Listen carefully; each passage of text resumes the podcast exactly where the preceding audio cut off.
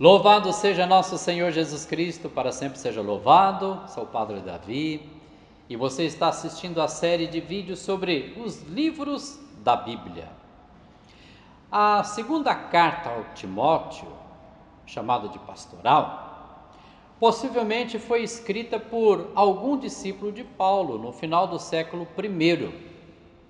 De forma diversa da primeira, a Timóteo, esta carta dá instruções para a comunidade da qual Timóteo é líder, falando da importância de permanecerem firmes na fé, acreditarem na ressurreição e morte de Jesus como fonte de salvação e de valorizarem a presença do Espírito Santo. Este livro possui quatro capítulos.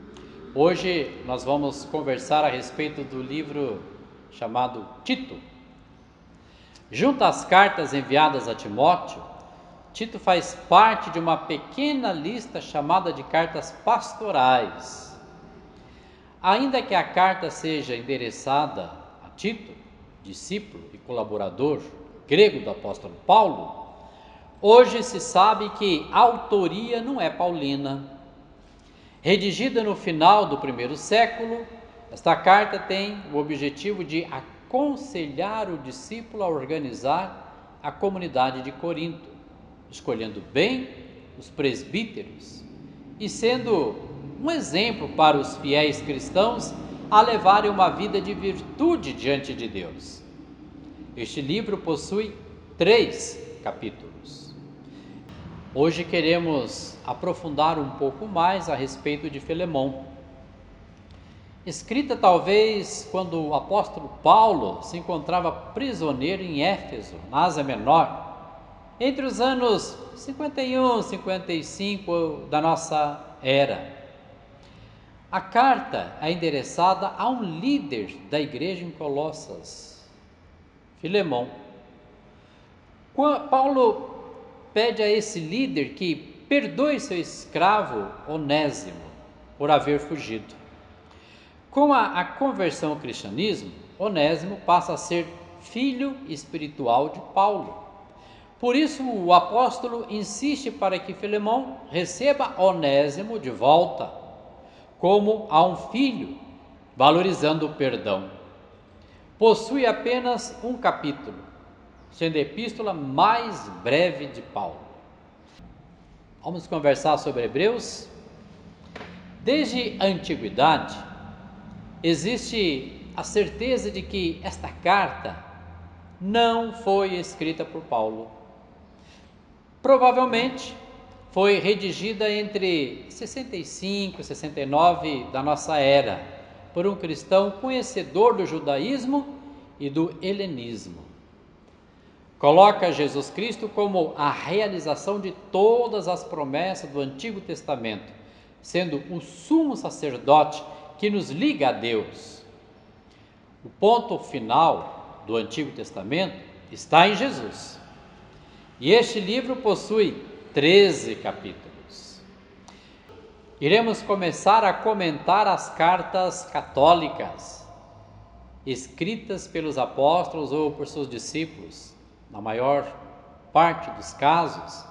Essas cartas são de valiosíssima importância para a nossa história das origens. Os pensamentos combatidos e o esforço para criar uma teologia coesa sobre a natureza de Jesus e sua missão renderam divergências fortes entre os seguidores de Jesus. O nome dos apóstolos era comumente colocado em uma carta para dar mais autoridade ao escrito. Hoje vamos comentar a respeito de Tiago. Vários debates vêm sendo feitos no decorrer dos anos sobre a autoria e a datação desta carta. Sabe-se que o autor se chama Tiago, como ele mesmo se apresenta na introdução.